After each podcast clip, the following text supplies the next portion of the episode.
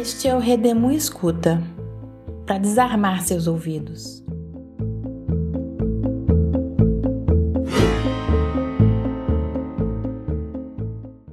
Redemoinho Escuta é um podcast idealizado, produzido e financiado pelo coletivo Redemoinho. Caso você queira saber mais sobre o nosso trabalho e a proposta desta série, escute também o trailer do programa e o episódio de abertura. O coletivo Redemoinho está aberto a diversas formas de participação e contribuição. As informações estão na descrição deste podcast. Neste episódio, vamos tratar de uma questão que aparece muito nos debates e pesquisas sobre a ascensão de Bolsonaro, que é o que tem de fascismo, nazismo, ou se alguém preferir, de neonazismo e neofascismo na adesão ao bolsonarismo. Para conversar sobre este tema, vamos receber Odilon Caldeira Neto, que é historiador e professor da Universidade Federal de Juiz de Fora. Odilon é doutor em História pela Universidade Federal do Rio Grande do Sul e pós-doutorado pela PUC do Rio Grande do Sul e pela Universidade Federal de Santa Maria. É coordenador do Observatório da Extrema Direita e atua nos seguintes temas de pesquisa: neofascismos, direita radical, transições democráticas e processos transnacionais da extrema-direita. Bem-vindo, Odilon, ao Redemoinho. É, a gente hoje vai falar de uma, uma das entrevistas né, que a gente fez, que a gente tem feito para o nosso programa do Redemoinho Escuta, mas é, especificamente nesse episódio a gente não vai reproduzir a entrevista, por alguns motivos que eu vou citar. É, o entrevistado uh, de hoje é um homem branco de 53 anos. Essa entrevista em especial, né, eu tenho entrevistado vários né, eleitores do Bolsonaro, alguns, alguns a gente trouxe para os episódios, foi a entrevista que mais me causou mal-estar. Eu realmente fiquei muito é, mobilizada com a entrevista, né, com, as, com a, a, posição discursiva dele as coisas que ele dizia. Inicialmente eu não entendi muito bem o incômodo, mas depois eu fui entendendo, né? Uh, é, eu sou profissional da escuta, então a gente aprende a escutar duas coisas, né? O que a pessoa diz e o lugar a partir do qual a pessoa diz, né? E isso diz mais às vezes do que ela diz. E aí é um, era um fascismo cínico, assim, bem velado, bem polido, né? Mas que a cada, a cada momento que a entrevista ia avançando, isso ia aparecendo mas, e por isso que a gente decidiu não mostrar entrevista exatamente para não dar palco para esse tipo de discurso, principalmente depois que eu ah, é, me dei conta, e eu soube disso depois, né? Porque todo mundo que a gente entrevista, a gente não, não sabe o nome da pessoa, a gente pede um nome fictício. E o nome que ele nos deu é exatamente o nome de uma revista de publicação nazifascista. Então, quando eu vi, fiquei imaginando que era lá um, um até um apito de cachorro, né? Alguma coisa assim para se mostrar, né? Entre os, os seus. A gente depois até pode explicar um pouco o que, que seria isso, o apito de cachorro aí. Mas, assim, um, uma espécie de comunicação, né? Com o com esse público, e aí a gente decidiu não, não falar. Mas, ao mesmo tempo, é importante falar sobre isso, e aí eu vou te já te perguntar que tem a ver com né, o tema de hoje. É, então, são duas questões, né, para a gente começar. Então, o Bolsonaro tem mesmo apoio né, de grupos nazifascistas organizados né, dentro do governo dele, e isso é uma, é, um, é uma proposta, né, é um projeto.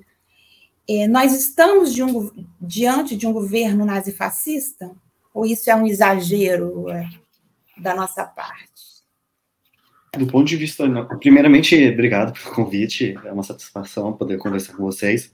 É, bem, é, eu, eu falo aqui enquanto um historiador que trabalha com a, com a temática da pesquisa do fascismo e do neofascismo como categoria histórica, como conceito, efetivamente, há, há um tempo, e efetivamente isso diz respeito também a determinadas orientações do ponto de vista teórico, é, inclusive determinadas afeições do ponto de vista de, do próprio campo de estudos, né? Então, esta é também uma percepção muito particular, de acordo com a leitura que eu estou desenvolvendo ao longo da, dos últimos anos e também com os autores e autoras com as quais eu, eu dialogo. a relação do termo fascismo, nazismo ou nazifascismo é um objeto que se torna um adjetivo político, um adjetivo de uso político, como objeto de desqualificação, como instrumento de desqualificação é, política, ou de uma maneira mais ampla, a oponentes políticos, desde o momento da experiência do fascismo histórico. Né? Então, a, a, utilização do termo fascista, sobretudo com uma ideia de fascismo como um ponto de exclamação, ou seja, uma acusação, ele é um elemento muito presente na história política é, é, global, desde o século XX, desde a década de 40, desde a década de 30 do, do século XX, até a atualidade. Então, não é de se espantar que exista uma recorrência da utilização do termo para denúncias sobre eventuais características que podem ser ou não caracterizadas ou lidas como fascistas em organizações políticas da direita radical que muitas vezes não não se assumem de acordo com essa matriz, matriz ideológica. Por que eu digo isso? Porque o termo fascista, nazi-fascista, nazista, neonazista, neofascista e suas várias variações possíveis têm sido empregadas muitas vezes para classificar não somente o Bolsonaro como Donald Trump, como figuras como Salvini, como Orbán, como Erdogan e assim por diante. na realidade, isso não é um fenômeno recente é, na própria realidade brasileira, história brasileira relativamente recente, isso também já foi aplicado. Na década de 60, por exemplo, alguns autores liam a ditadura civil-militar, que hoje mais ninguém lê dessa maneira, como um tipo neofascista. Na década de 80, 90, 2000, o Prona de Enéas Carneiro foi interpretado como neofascista, na minha interpretação bastante erroneamente. Então, eu acho que é necessário ponderar essa questão. Essa utilização do termo nazista, neofascista, para classificar Bolsonaro, ela é muito eivada de interesses políticos, o que é absolutamente natural. Isso é absolutamente natural. Grupos que se sentem, com muita razão, frontalmente atingidos pelo discurso, pelas práticas políticas de Bolsonaro, seus militantes, do bolsonarismo e do governo Bolsonaro, obviamente vão utilizar desses termos como objeto de disputa política. Agora, do ponto de vista analítico, eu acho que a questão é um pouco mais complexa. Por quê? É, no grande caleidoscópio da extrema-direita brasileira, inclusive da extrema-direita mais recente, o neofascismo é uma expressão dentre outras. O neofascismo é um conglomerado bastante particularizado, que tem suas pautas, suas reivindicações, sobretudo na ideia de regeneração nacional, que busca não raramente a construção de um tipo de Estado autoritário inspirado do modelo do Estado de tipo fascista, que inspirou, por sua vez, os integralistas brasileiros, né, sua principal expressão do fascismo nacional. Qual é o espaço desses grupos dentro do governo Bolsonaro? Qual é o espaço desses grupos na articulação do bolsonarismo? É diminuta. É diminuta por quê? Porque o bolsonarismo traz alguns elementos desses grupos, mas também fragiliza a sua articulação política. Então não é de se espantar que muitos grupos neonazistas, muitos grupos neofascistas, não apenas não apoiam Bolsonaro, como são críticos ao Bolsonaro em diversas medidas. O apoio ao Estado de Israel, a visão é, liberal na economia e assim por diante. Isso não quer dizer, claro, que não existam pontos de intersecção, pontos de interlocução, que não exista, inclusive, um diálogo. Esse diálogo existe, mas é um trânsito muito mais complexo do que uma simples assimilação desses grupos neofascistas, desses grupos neonazistas a partir de Bolsonaro ou a partir do governo Bolsonaro. Então, assim, para ser um pouco mais sintético, o governo Bolsonaro, e mais do que isso, o bolsonarismo como movimento político, como uma expressão política com tentações a ser um movimento político, tem algumas características comuns a grupos fascistas históricos e agrupamentos neofascistas ou neonazistas em atuação no Brasil e em outras partes do mundo.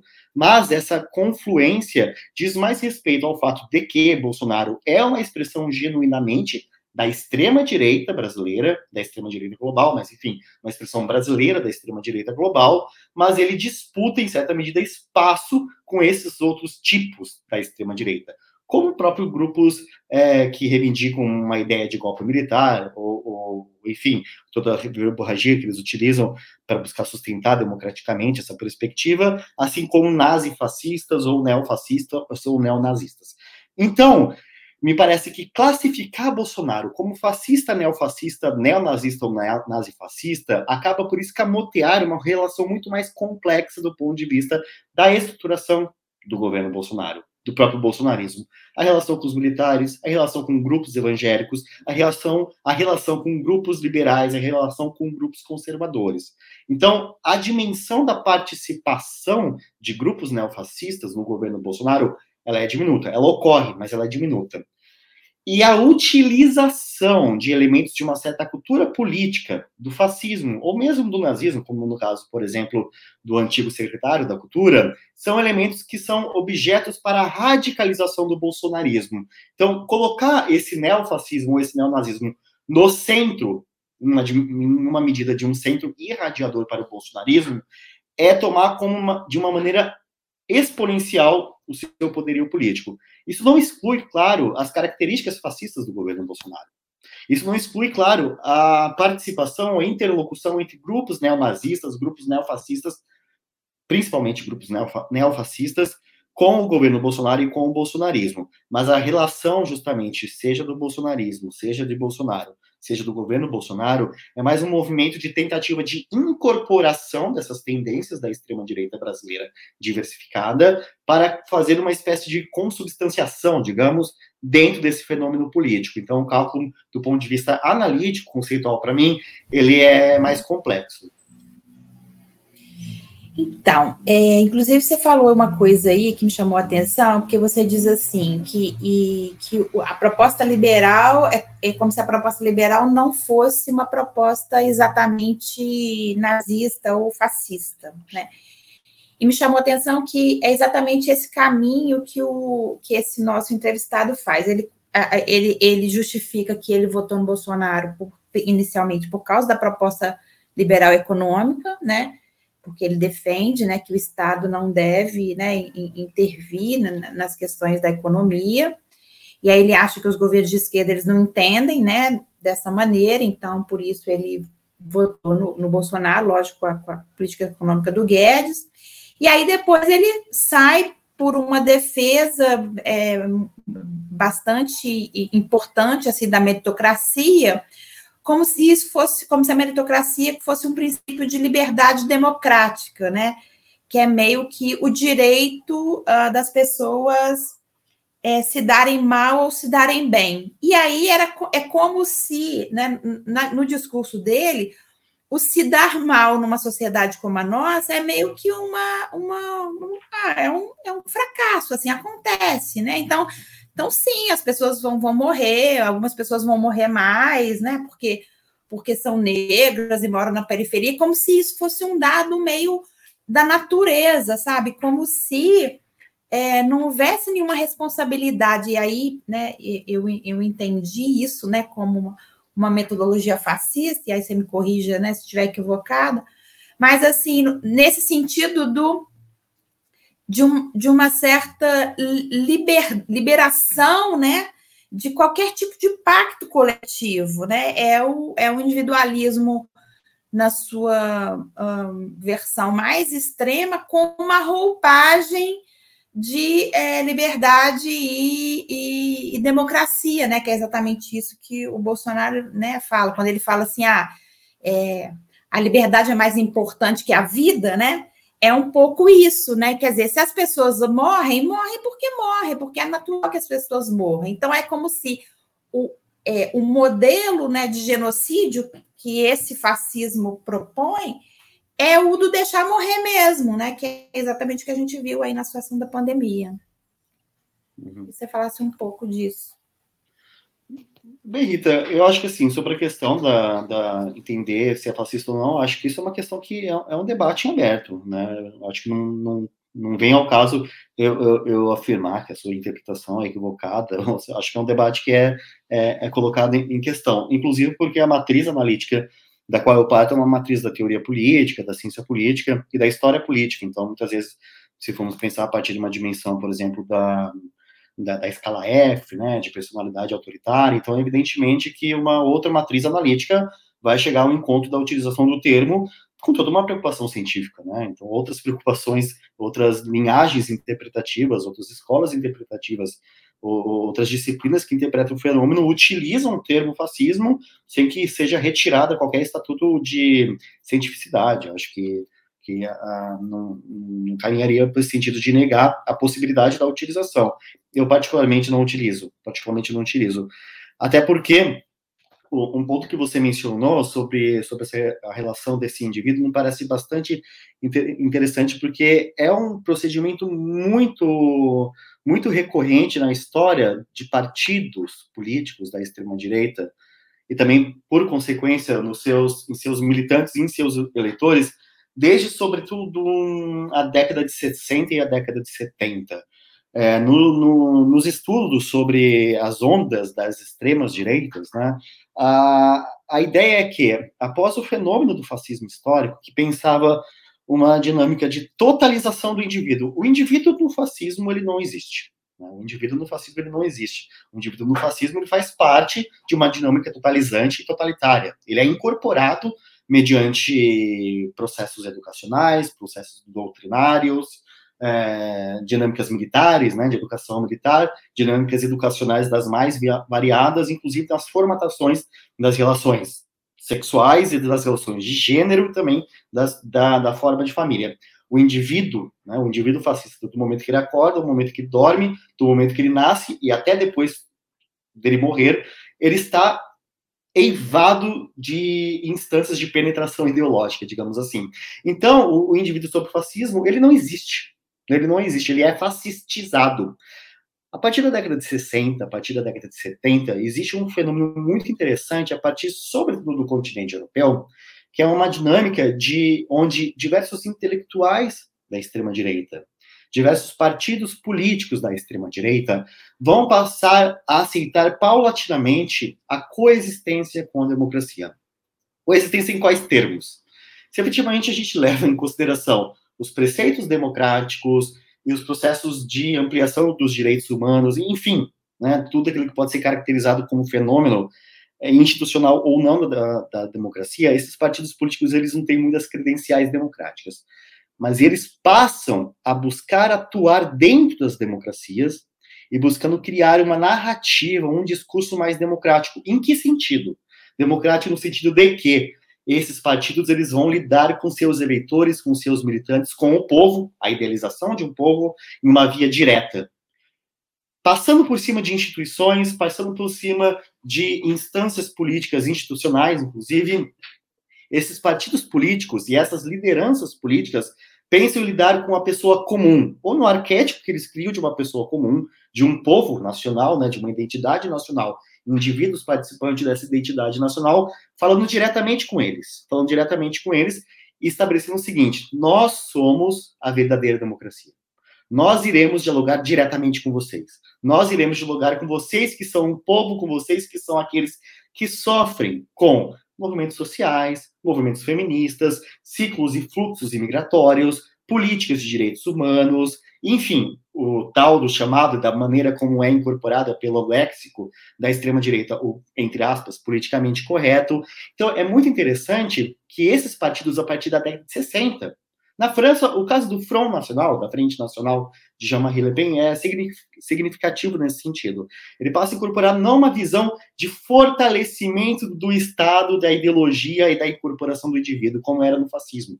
Ele vai pensar muito mais numa dinâmica neoliberal da política, Neoliberal também, eu diria, num certo ethos do indivíduo, ou seja, uma dimensão ultra individualizante, e nessa relação simbiótica e direta entre líder, que é a encarnação da natureza política desse povo, e esse povo. Então, assim, este fenômeno, ele se intensifica nas últimas décadas, e ele é muito nítido no caso do Bolsonaro. O Bolsonaro incorpora muitas dinâmicas dessa extrema-direita que vem buscando uma articulação, rearticulação e se distancia de alguns dos preceitos do fascismo histórico, inclusive que o fascismo histórico fracassou do ponto de vista político.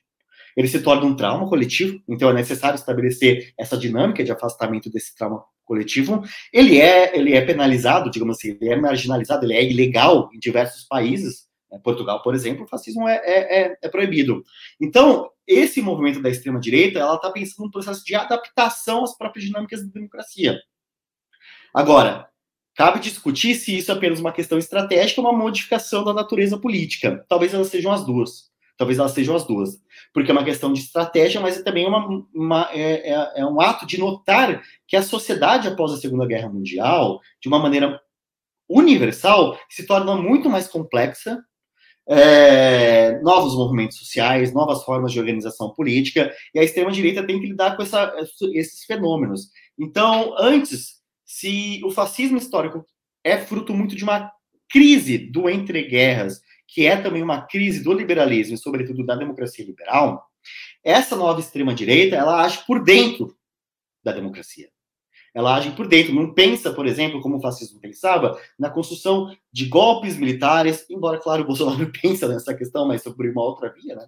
Mas é, é, ela vai pensar muito essa nova extrema-direita a partir dessa interlocução e destruição da democracia por dentro. E essa destruição da democracia por dentro, por meio dessa nova extrema-direita, vai pensar também nessa intensificação dessa dinâmica ultra-individualista, onde, onde o indivíduo só é bom se ele se cumpre a si mesmo o self-made man, o self-made woman, a self-made woman, enfim, toda uma questão de esgarçamento e destruição de qualquer possibilidade de articulação entre os atores sociais e uma lógica ultra, ultra individualizante. Então, me parece que isso que muitos autores vão chamar de populismo, ou seja, dessa relação é, direta, anti-institucional, em sua máxima instância, e, e, prática antidemocrática também, mostra um pouco, um pouco desse fenômeno do bolsonarismo e também do seu eleitorado, que quer, ao mesmo tempo, uma liderança forte, viril, autoritária, mas também opta por uma figura que tem que ser simples, simplória, um bonachão, um ser absolutamente ignorante, e que também vai destruir, inclusive, as instituições brasileiras. Então, acho que caminha um pouco nesse sentido de pensar como que esse movimento que Bolsonaro incorpora, talvez um pouco mais tardiamente, se a gente for olhar comparativamente com as extremas direitas globais, né, internacionais, talvez é um fenômeno mais retardatário no Brasil, mas ele acaba incorporando de uma maneira muito hábil, porque é, é evidentemente hábil, afinal de contas foi eleito muito por conta disso também, nesse sentido de olhar o esgarçamento das redes, das tramas de sociabilidade, uma ótica e um ethos ultra individualista, ao mesmo tempo que opta por uma noção de nacionalismo ultra autoritário também, não raramente, na verdade, muito costumeiramente, altamente persecutório. É, você falou uma coisa importante também, que, que é isso, né, que a gente já tem essa constatação de que o fascismo ele nasce dentro das democracias, né, justamente pela, pela permissividade que a democracia pelas possibilidades, né, da, a diversidade, né, que, que a democracia é, dá abertura, então é, é lá mesmo que ela é, dá lugar, né, vamos dizer, é, ou abre possibilidade para isso.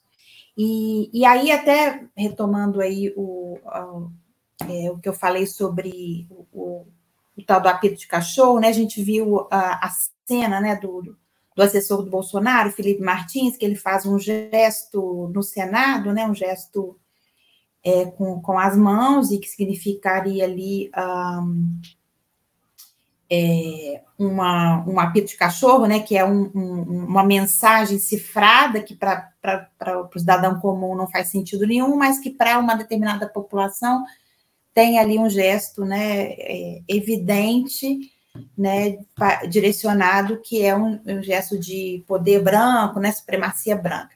Quer dizer, essas pessoas, elas, elas não querem ser chamadas, né, como você disse, de nazista, fascista ou supremacista, alguma coisa nesse sentido, mas, ao mesmo tempo, elas estão ali, evidentemente, né, claramente se colocando é, é, é, demonstrando esse tipo de mensagem, né?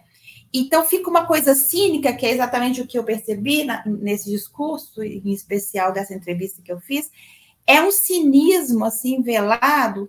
E aí, assim, como que a democracia, né, como que as instituições democráticas, como que nós, né, pesquisadores, como uh, nós, né, políticos e, e, militantes de esquerda, como lidar com isso? Como, como é possível a democracia lidar com esse tipo de cinismo, né? Uhum me permite só discordar um pouco do, do que você disse, Rita, do, da relação do fascismo nascendo na democracia, porque historicamente o fascismo ele não nasce necessariamente dentro de democracias estáveis. Né? O fascismo ele começa a, a, a, ter uma força política justamente em sistemas democráticos em absoluta erosão. A, a, a chegada de Hitler ao poder é muito significativa, por mais que tenha a ideia de que ele foi eleito uma ideia de uma democracia estabelecida, sólida, a democracia na, na, na Alemanha estava profundamente desestabilizada.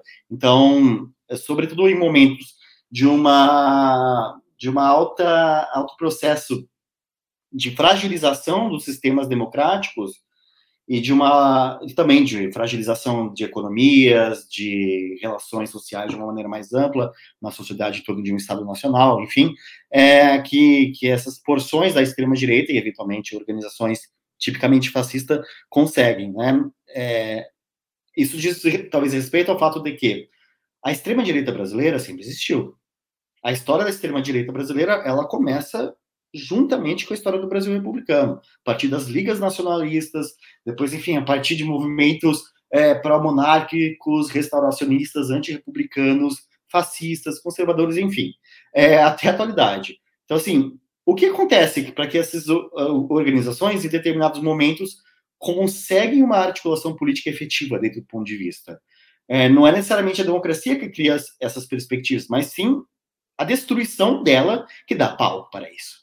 Né? O fato de que Bolsonaro consegue ter uma, uma, uma relação tão efetivamente propícia do ponto de vista político é porque existiu uma, um, um, grande longo fenômeno de naturalização de uma cultura política da extrema-direita brasileira, antes mesmo da eleição de Bolsonaro.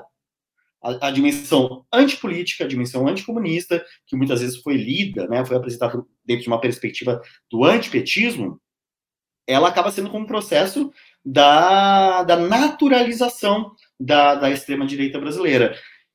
Então, assim, a democracia brasileira, talvez ela já está morrendo muito antes da eleição de Bolsonaro, né? Muito antes da eleição de Bolsonaro. Bolsonaro é apenas aquela fi figura apoteótica, digamos assim, se é que é possível utilizar esse termo, para coroar esse processo de desestruturação de qualquer pacto democrático que a gente imaginou que houvesse na, na, na, na democracia brasileira. E a partir dessa democracia, e daí a gente pode, inclusive, há estudos que já, já contestam, inclusive, a denominação, a categorização do Brasil como uma sociedade, uma, um, um, um, vivenciando um sistema político essencialmente democrático, talvez uma democracia restritiva, né? Existe todo um debate do ponto de vista de qual é a categoria é, mais propícia para esse Brasil bolsonarista, né? É, mas é justamente o, o, fato de que a democracia brasileira é frontalmente atacada e também é atacada de uma maneira multifacetada para muito além da experiência do governo Bolsonaro, para muito além do processo que culmina na eleição de Jair Bolsonaro, que observa-se um fenômeno de absolutamente de absoluta naturalização dos discursos da extrema direita, da extrema direita de uma maneira muito ampla. O Brasil que passa o fim da transição democrática ao longo da década de 70, e sobretudo ao começo é, e a primeira metade da década de 80, foi uma sociedade que se imaginou altamente democrática.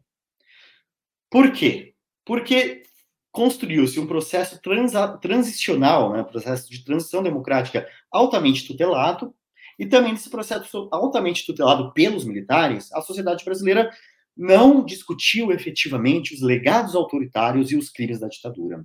Isso criou-se um pacto de silêncio sobre a sociedade brasileira, que se imaginava democrático, que queria se imaginar como tal. Se enunciava democrático, que queria se imaginar como tal. E queria se imaginar como tal para não responsabilizar, para não culpabilizar, para escamotear os seus legados, as suas participações em um regime ditatorial como foi a ditadura civil-militar brasileira uma lógica de cordialidade com a sua própria experiência autoritária, ela é fundamental para entender por que, que essas ideias que antes não tinham espaço, sobretudo no começo da Nova República, onde a extrema-direita brasileira era, era formada por pequenos grupos que não tinham muita articulação política. Agora, o que, que acontece nesse meio caminho? Nesse meio caminho, não, nesse caminho, né, do início da Nova República ao seu declínio? É a absoluta falta de concordância da noção de pertencimento em torno de um processo participativo da democracia na sociedade brasileira. Isso não passa apenas por partidos políticos, isso passa por diversas instâncias da sociedade. E à medida que esse pacto democrático se esgarça, a partir do, momento que esse pacto democrático acaba sendo destruído, os discursos da extrema-direita brasileira acabam tendo possibilidade não somente de naturalização, né, se torna natural, é, como tem também uma capacidade de penetração, ou seja, penetram também em outras instâncias das direitas, das direitas, não somente da própria extrema-direita, mas também como acabam garantindo um sentido de legitimidade. É nesse sentido, inclusive, que a partir do momento que o discurso da direita radical ou da extrema-direita brasileira se torna quase que. É, é, é, acaba sendo incorporado não somente pelo bolsonarismo, mas também por outras figuras de uma direita que não era antidemocrática, como o caso de figuras como João Dória, assim por diante, existe também um processo da necessidade de acirramento do campo da extrema-direita brasileira, ou seja, de falar mais alto, de falar é, em torno de signos e simbologias ainda mais remetentes às experiências do próprio fascismo histórico, de outras instâncias e experiências da extrema-direita global. É nesse sentido, inclusive, que o próprio bolsonarismo acaba incorporando toda uma questão estética, uma simbologia, é, os seus signos e seus significados da extrema-direita global, sobretudo da extrema-direita norte-americana. A utilização da simbologia que foi entendida acertadamente como uma, um apito de cachorro para grupos de extrema direita é altamente ilustrativo dessa questão. O símbolo que, que a figura em questão utiliza, né, ela não nasceu inicialmente com esse significado. Ela nasceu com uma provocação para setores da imprensa, digamos, imprensa liberal norte-americana os, for, os, os chains, né, os fóruns da internet, notadamente o 4chan, que é um fórum onde é um ambiente de intensa radicalização de indivíduos e formação ideológica de indivíduos da extrema-direita, utilizou dessa simbologia que atualmente é incorporada como símbolo do poder branco, white power, né, um símbolo ok com esse significado, para mostrar ou demonstrar, ou enfim, comprovar na ótica desses grupos que a imprensa era muito alarmista e que cairia facilmente naquilo que eles chamam, chama-se na linguagem da internet, como byte, ou seja, armadilhas da internet. Embora esse, esse, esse símbolo, ele nasce um pouco desse sentido provocativo da extrema-direita, de provocar os meios de imprensa, a imprensa hegemônica, a imprensa não hegemônica é, norte-americana, depois ele se torna um símbolo próprio desses grupos em torno dessa dimensão supremacista. Então, assim, o que, o que leva uma figura a, a, utilizar este, este, este, este símbolo, né? Essa, essa, essa, digamos, micro saudação, né? Porque é uma, não foi uma saudação é, tão óbvia, tão nítida, ela é justamente ligada para os seus lixos, justamente para demonstrar, ah, a possibilidade da articulação desse fenômeno de radicalização dentro do próprio governo, a intensificação desse círculo de dinâmica transnacional, ou seja, fazemos parte dos mesmos grupos internacionais, e também um sentido de pertencimento do ponto de vista mais ideológico dessa extrema-direita global.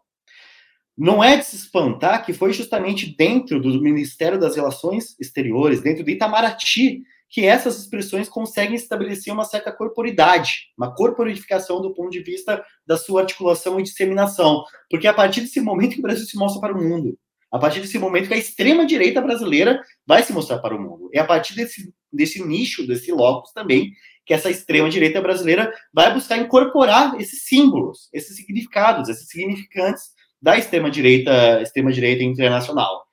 Do ponto de vista hegemônico do, do bolsonarismo, a questão racial é muito complexa. Porque a extrema-direita brasileira, ela não assume abertamente uma condição racista. Por mais que elementos racistas são tão nítidos, são tão óbvios, fazem parte da própria noção da identidade nacional brasileira, a dimensão do mito da democracia racial, ele é fundante, ele é fundacional, ele é uma pedra angular da extrema-direita brasileira. Claro, o mito da democracia racial, mas que não tem nada de democracia, enfim, é um mito. Né? É um mito no sentido do justamente porque ele constrói uma ideia de uma predominância, né? uma, uma entronização do, do homem branco, né? em toda a sua ideia de, de seu arquétipo. Então, o bolsonarismo, como todas as outras organizações de extrema direita, ou tendências da extrema direita brasileira, que têm alguma relevância política efetiva, eles vão lidar com muitos dedos a questão racial. Eles sempre, sempre vão afirmar: nós não somos racistas, racistas são aqueles que lutam pelas minorias. Eles fazem um, um, um processo de inversão da realidade, né? bem sabemos como isso funciona. Mas é muito interessante nesse sentido, que a utilização dessa simbologia que o indivíduo faz, em certa medida, não pode ser incorporada na centralidade do governo Bolsonaro, porque estabeleceria um processo de, de, de de eventual crítica, inclusive com seus próprios apoiadores. Né? Há muitos negros, há muitas negras que apoiam, enfim, é, pessoas de todas as etnias que acabam apoiando o, o, governo Bolsonaro. Então, ele não pode falar abertamente sobre questões racistas. Então, esses indivíduos que acabam incorporando essa simbologia usam muito nesse trânsito da sua radicalização interna. E o bolsonarismo, ele tem uma característica muito interessante, que é sentido de intensificação de um processo de uma radicalização interna somente os mais bolsonaristas, somente os bolsonaristas mais fiéis é que são os verdadeiros bolsonaristas. Quantos bolsonaristas que eram aguerridos, importantes, que foram presos, que não foram absolutamente escanteados logo após sua prisão, não foram absolutamente esquecidos. O bolsonarismo tem muito essa questão de um certo eu não diria que é um mito do eterno retorno, mas um processo de entropia, talvez, nesse processo também de uma, de uma purificação interna. Então, somente aqueles mais radicais, aqueles que causam maior balbúrdia, maior ressonância dos meios midiáticos em torno dos símbolos e signos da extrema-direita que conseguem com um processo de proeminência política.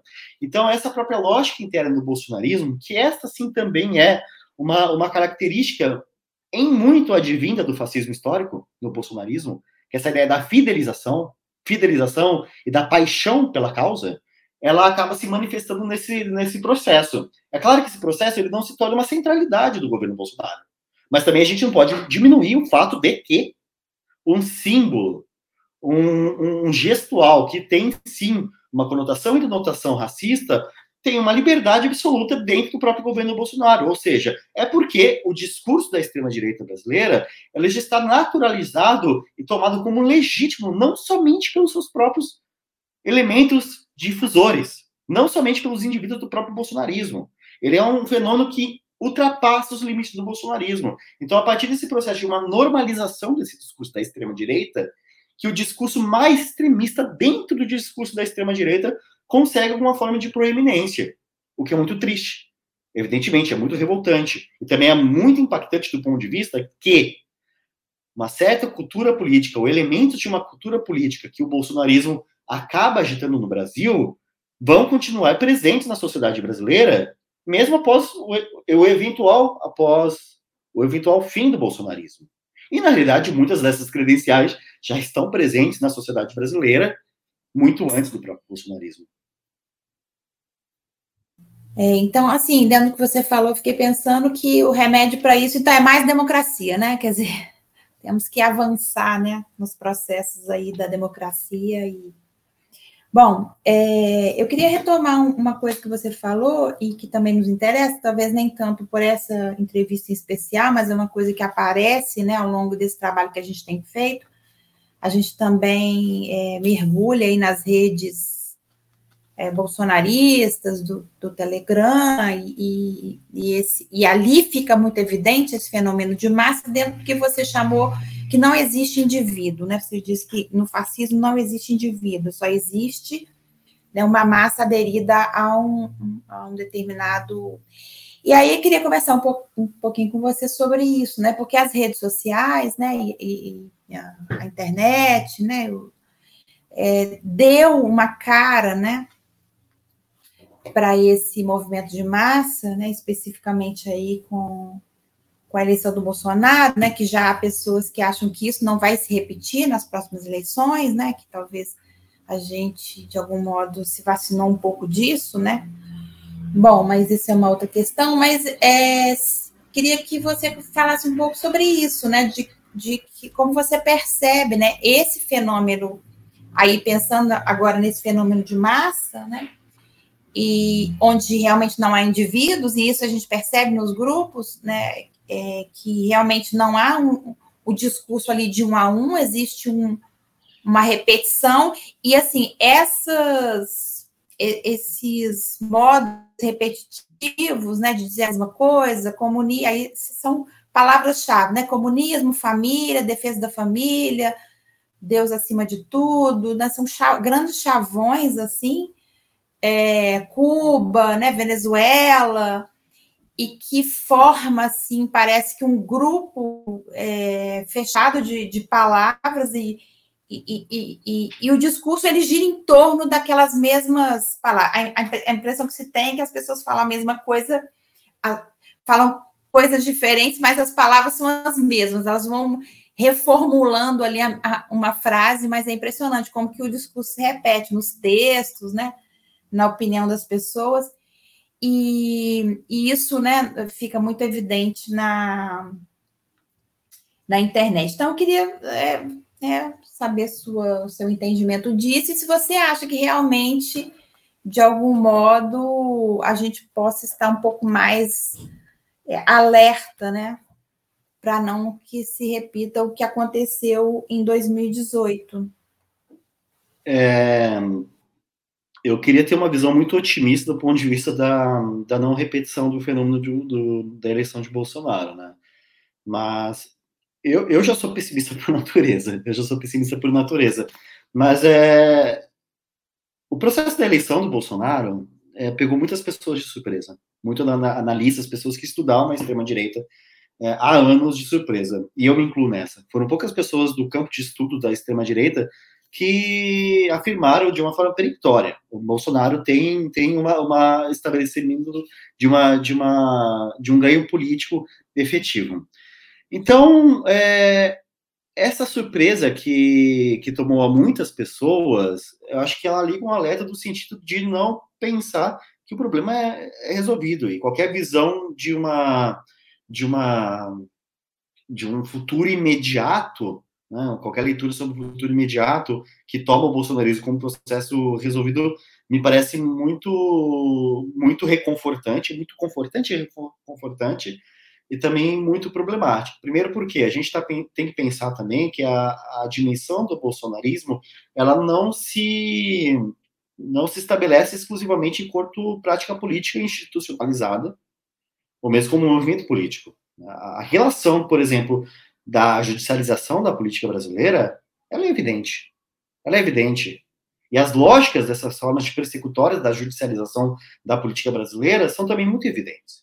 A gente está o que hoje? Nós estamos no dia 17 de dezembro e recentemente os candidatos, né, os pré-candidatos Cid Gomes e Ciro Gomes foram muito provavelmente é, é, vítimas de uma utilização política da Polícia Federal. E a gente não deve é, deixar de ressaltar que isso também é um, muito provavelmente um elemento que irá se repetir ao longo do processo eleitoral. Não somente com Ciro Gomes, com outras figuras de, de, de relevância política, sobretudo a partir da candidatura de, de, de Luiz Inácio Lula da Silva. Então, o, o, os elementos, a penetração dentro de uma lógica deturpada das instituições, elas podem perdurar para além da existência de uma institucionalização do governo Bolsonaro.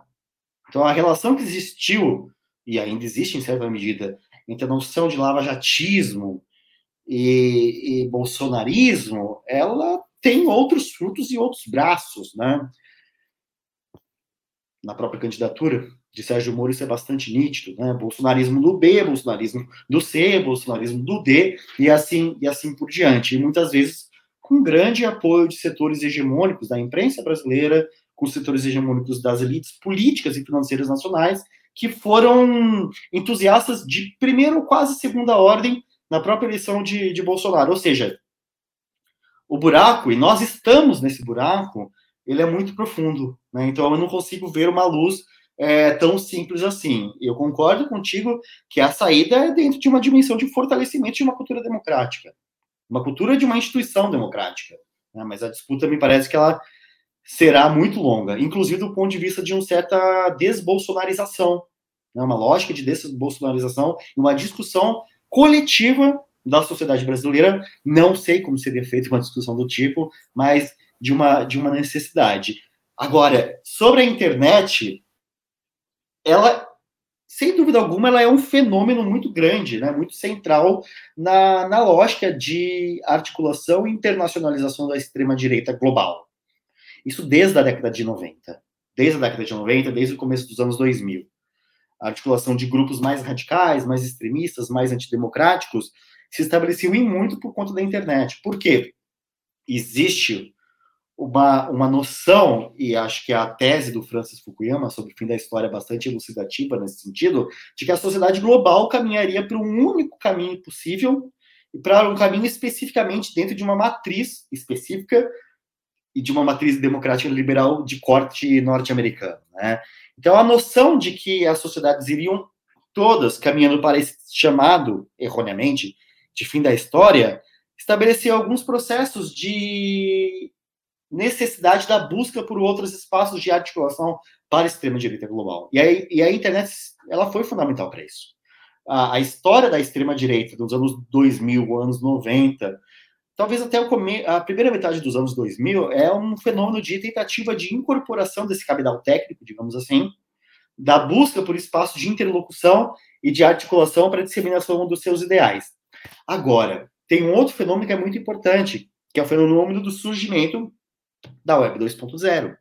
A Web 2.0 que estabelece essas chamadas, né, conhecidas como redes sociais, e sua dimensão colaborativa e também de criação de identidades dentro dessas dinâmicas colaborativas, ela acaba impulsionando os valores políticos dos indivíduos. E muito daquilo que o David Runciman, é autor daquele, do livro Como as Democracias Chegam ao Fim, ele vai falar com a ideia do, da crise das democracias por conta também da revolução tecnológica. Do sentido que a Web 2.0 dá para a dinâmica de câmaras de eco, onde os indivíduos só encontram com os seus iguais e acabam impulsionando o, a emissão dos seus discursos e ouvindo o seu próprio discurso, seja por ele mesmo, né, pelas mesmas pessoas ou por, por seus iguais. Então, essas dinâmicas da construção da Web 2.0 com uma câmara de eco que intensifica fenômenos, inclusive de radicalização política, é fundamental para esses grupos da extrema-direita. Porque dá um sentido de comunidade, dá um sentido de pertencimento. E é muito, não é muito estranho, tão um pouco paradoxal, mas é muito ilustrativo, em certa medida, que a mesma medida que a intensificação trazida pela hipermodernidade, que acaba, acaba acarretando no sentido de é, indivíduos amorfos, né, ou mais do que amorfos, indivíduos atomizados, acabam encontrando nesses elementos que podemos chamar como nos apropriar né, do termo câmaras de eco, um espaço muito confortável, muito reconfortante para esses indivíduos. Isso diz respeito não somente aos seus valores políticos, mas ao sentimento que a sociedade está mudando, de uma maneira muito ampla e muito intensa, um fenômeno de aceleração das transformações sociais, da forma como os indivíduos lidam com o próprio tempo. Fenômenos como uberização trazem muito desse sentido, das relações de trabalho que já não existem mais, formas de trabalho que são diferentes, enfim, e assim por diante. Então a internet ela acaba sendo um elemento que traz um ponto, um porto seguro para esses indivíduos. Né? Acho que é, é interessante como essa, essa, essa dimensão da paixão que, esses, que essas pessoas, eu não digo apenas a extrema-direita, a paixão que nós todos temos pelas redes sociais é bastante ilustrativa. Né? As pessoas que nós criamos para as redes sociais muitas vezes são tão importantes quanto no nosso cotidiano, na, na vida, na vida material. Tem uma questão que o próprio David Runciman, que eu gosto muito desse texto dele, do livro dele, e particularmente do capítulo sobre revolução tecnológica, que eu gosto muito, é a ideia também da gente não achar que primeiro, no começo da internet, existia um tecno-otimismo, ou seja, a internet vai salvar a democracia, vai democratizar a democracia, enfim, vai, vai, vai nos salvar de todos os problemas é, inatos ou inerentes à própria democracia. Depois, agora com essas crises das, das democracias, né, as crises na dimensão plural, muitas vezes se fala em torno de um tom de tecno-pessimismo, o que é absolutamente também compreensível. Para quem passa por um fenômeno como a eleição de Bolsonaro, é difícil não, não embarcar numa, numa instância de um tecno-pessimismo. Mas daí, justamente, o David Runciman trata um pouco da necessidade, primeiro, primeiro de legislação sobre a internet. Redes sociais não podem se tornar um novo Ágora, é, uma nova Ágora. Redes sociais não podem se tornar um novo Leviatã. É preciso regular algumas das, das dimensões políticas dessas empresas, empresas bilionárias, né, as empresas mais poderosas do, do, do mundo, e também pensar formas de democratizar o acesso e o uso das redes sociais, né. Então, assim, por mais que eu seja pessimista do ponto de vista dos resultados do bolsonarismo, me parece que, inclusive, nas redes sociais, é, as esquerdas já ocupam um espaço de rearticulação. Para quem vivenciou, por exemplo, a primeira eleição de Dilma Rousseff, sabe que a, a, articulação de grupos de esquerda foi muito intensa nas redes. Foi muito intensa nas redes, auxiliou em muito no processo eleitoral. Anos depois, isso, essa, essa roda virou, né? Essa, essa chave virou. Mas a, a, a disputa ainda está em jogo, né? Ainda está em jogo. Então, nesse sentido, eu sou, sou otimista. Por mais que seja uma batalha árdua, eu acho que há, há um caminho a trilhar. Então, para a gente ir finalizando, Dilon, é, eu quero só que você falasse um pouco, você falou da desbolsonarização, né, que inclusive é exatamente a tentativa nossa, né, com esse trabalho, né, tanto de escuta, né, porque não dá para a gente é, combater alguma coisa que a gente não entende, né, então a gente como pesquisador, né, a gente primeiro quer entender, quer escutar o que está acontecendo, para partir daí a gente fazer alguma coisa. Então, você já de antemão que você não sabe como fazer para despersonalizar, mas não imagino, imagino que você tem alguma coisa, alguma, pelo menos uma, uma pincelada em alguma coisa, pelo menos é o que a gente não deve fazer, né? Para a gente poder encerrar e deixar aí, talvez, né, uma dica, né? Para as pessoas que estão escutando, né? Para a gente fazer uh, o ano que vem, né? Poder trabalhar de uma forma mais possível, né? De derrubar esse governo aí. Pois, Rita, é a, a desbolsonarização ela é um fenômeno que há de ocorrer depois da queda do governo Bolsonaro, né? Então a gente precisa primeiro retirar essas figuras do poder. E acho que entender os discursos do bolsonarismo, entender que o bolsonarismo é plural. Primeiro, acho que isso é fundamental. O bolsonarismo, ele é, e, e acho que, pelo que você me disse sobre o trabalho que vocês estão realizando, vocês são até mais aptas para falar sobre isso, quanto que o bolsonarismo plural, seus cortes sociais, as suas paixões políticas envolvidas, das tradições políticas que são incorporadas pelo, pelo bolsonarismo. Então, entender essa pluralidade, ela é muito necessária para pensar também caminhos para buscar articulação política, para dirimir esta interlocução, ou mesmo diálogo efetivo para tentar desmontar um pouco esse discurso, né? As mitologias políticas do bolsonarismo elas são muito bem engendradas, elas são muito estimulantes do ponto de vista da articulação dos seus indivíduos e acabam articulando as facetas diversificadas do bolsonarismo, né? Até a própria ideia de anticomunismo, antipetismo, ela é muito variada no bolsonarismo. Ela tem uma dimensão religiosa, ela tem uma dimensão individual, ela tem uma dimensão de gênero, ela tem uma dimensão sexual, enfim, ela é multifacetada. E me parece que pensar essas dimensões multifacetadas, complexas, como de fato o bolsonarismo é, é uma necessidade primordial para se pensar formas de neutralização. A gente falou, acho que eu mencionei anteriormente, né, os estudos sobre, sobre a personalidade autoritária. Né? A, a, a noção da escala F, concorde-se ou não, ela é fundamental para entender o que gera esse estudo. É entender como funciona para entender formas educacionais para barrar ou para responder a esses avanços. As mitologias, os conspiracionismos, os racismos, enfim, todas as formas persecutórias de pensar o outro, elas são elas conseguem um, uma dimensão de engajamento, para citar uma, um, um léxico tão próprio das redes sociais, muito grande. E a partir disso que é entender esses fenômenos que a gente consegue buscar algumas dimensões é, de, de, de, de, combate. Então, estudar a, a extrema-direita, não somente do ponto de vista é, da análise né, acadêmica, científica, mas também do ponto de vista político, me parece que cada dia mais, de uma maneira muito urgente, tende a ser um fenômeno inter e, sobretudo, transdisciplinar e também um fenômeno coletivo. Porque esse fenômeno também é coletivo sobre a desgraça que cai sobre nossas cabeças, né? Então, somente ali, juntos e juntas, a gente vai tentar buscar, quem sabe, tomara, um, um, ponto final, pelo menos uma vírgula nesse, nesse, nessa tragédia na, na qual a gente vive atualmente. Mas a gente vai sair, nós vamos sim. Este é o Redemu Escuta, para desarmar seus ouvidos.